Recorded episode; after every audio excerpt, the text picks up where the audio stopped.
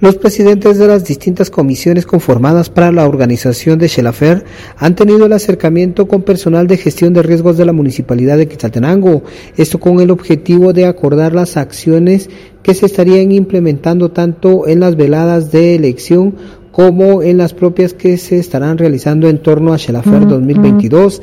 Es Ronnie Álvarez de Gestión de Riesgos quien habla con de respecto a estos acercamientos. Sí, así es, en ese sentido, pues las comisiones que ya se han eh, organizado, ¿verdad? Por las actividades septembrinas, pues ya han realizado y han solicitado el acompañamiento no solamente de la Dirección de Gestión de Riesgos, sino que también de otras direcciones como Comunicación Social, la Dirección de Salud, eh, Drenajes, eh, la EMAX, la empresa eléctrica, ¿verdad?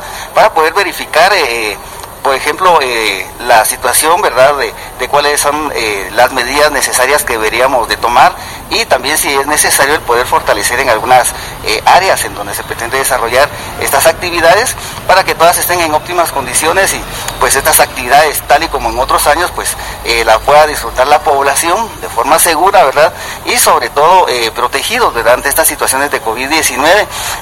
hay varias actuaciones que vamos a, desarrollar, ¿verdad? En ese sentido, de forma preventiva.